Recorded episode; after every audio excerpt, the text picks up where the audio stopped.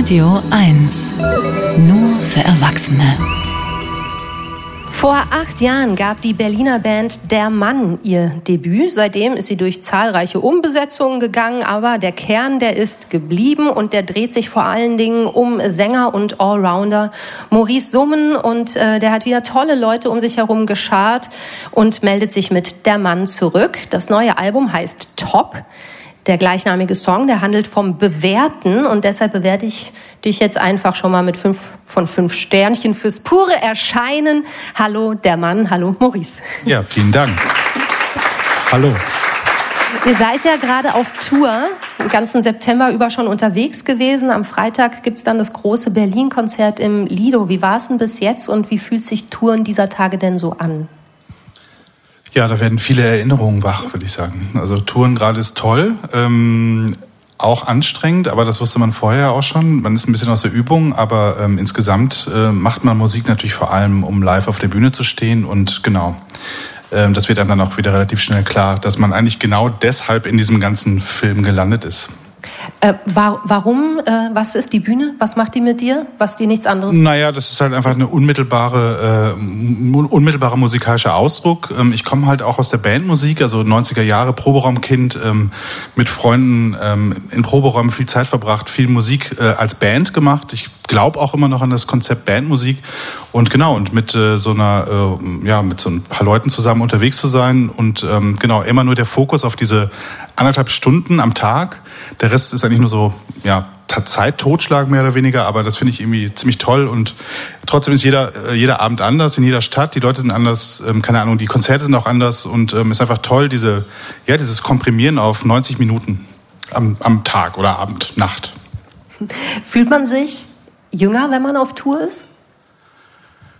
Ähm, äh, Nicht, dass du alt wärst, aber du bist zumindest Vater. Naja, aber äh, ja, sagen wir mal so, ich, man hat sich schon mal jünger gefühlt auf Tour. also nein, aber es ist natürlich, äh, ja, es ist natürlich nicht unanstrengend. Ne? Also der mhm. Rhythmus, äh, auch vier, fünf Stunden am Tag Autobahn, ähm, ist auch nicht unbedingt das, wovon ich träume. Okay. Und, äh, aber das fand ich aber auch schon mit äh, 18 doof. Okay. Ja. Ähm, du hast gerade von dem Film gesprochen, in dem du unterwegs bist. Und dieser Film, der ist wirklich umfangreich und ziemlich lange im Zweifel, weil äh, du machst so viel. Also wenn man mit Musik zu tun hat, dann stolpert man wirklich immer wieder über deinen Namen. Du bist Musiker, du bist Journalist, du ähm, hast die Sendung auf Radio 1 moderiert, du hast mit Staatsakten tolles Label gegründet. Du greifst also auf allen Ebenen an. Wie kommt das? Keine Ahnung, ich bin, ich sage aber, ich bin im ähm, ja, Münsterland in der kulturellen Diaspora groß geworden. Da war halt nichts. Ich habe mich für Musik interessiert, äh, habe hab dann irgendwie Gleichgesinnte getroffen, wie zum Beispiel Ramin bei uns in der Band, mit dem ich ja auch schon seit Teenagerzeit Musik mache. Bassist? Und äh, Bassist hier, oder auch teilweise Sänger, genau. Mhm. Und ähm, ja, und dann hat man halt irgendwie, musste man alles selbst machen. Also wir mussten quasi nicht nur die Bands gründen, sondern auch nur die Konzerte selbst organisieren. Wir mussten dazu die Flyer verteilen und dann auch noch den Ankündigungstext für die Konzerte in der Lokalpresse. Und äh, dann ist man irgendwann in die Stadt Stadt gezogen und hat irgendwie rausgefunden, dass man total viele Sachen kann, äh, die äh, viele Stadtkinder gar nicht so drauf hatten, weil die halt ein viel größeres Programm hatten. Also die mhm. waren, ähm, also hatten viel mehr Angebot, mussten viel weniger machen, um sich abends gut zu unterhalten. Wir haben das alles selbst gemacht und irgendwie hat man dann festgestellt, ich habe jetzt irgendwie so eine Art, weiß nicht, was bin ich jetzt hier irgendwie äh, Veranstaltungskaufmann? Und ich bin, man ist irgendwie auch auf eine Art ähm, genau Vermarkter seiner selbst gewesen. Und dann war das eigentlich so, ähm, ja einfach ging das einfach immer so weiter. Man hat auch in den Städten, ich war anfänglich in Köln und dann bin ich irgendwann rüber äh, vor 20 Jahren nach Berlin, genau und viele Leute getroffen, viele tolle Leute getroffen und dann hat sich das immer so weiterentwickelt. Und ähm, genau und für mich war sozusagen das Musikmachen, aber auch das Organisieren von Musik, wenn man so möchte, Aufnahmen, Veröffentlichungen Veröffentlichung, Vermarktung, das war für mich jetzt nie ein Widerspruch, sondern ich habe das eh von Anfang an immer alle selbst machen müssen. Und so bin ich dann da reingewachsen in diese ganze Geschichte. Was kannst du bei Der Mann machen, was du in anderen Formationen nicht machen kannst? Schlagzeug spielen. okay. Ähm, ich bin leidenschaftlicher Schlagzeuger. Ich komme aber ja. kaum noch dazu. Bei, beim, bei, bei Der Mann darf ich das. Also sonst in anderen Projekten ähm, sind dann halt professionelle Schlagzeuger, Schlagzeugerinnen am Start. Naja, du bist ja auch professionelle Spießer mit Tour. Ne? Ja, aber ich bin kein professioneller Schlagzeuger. aber ich spiele sehr gerne Schlagzeug.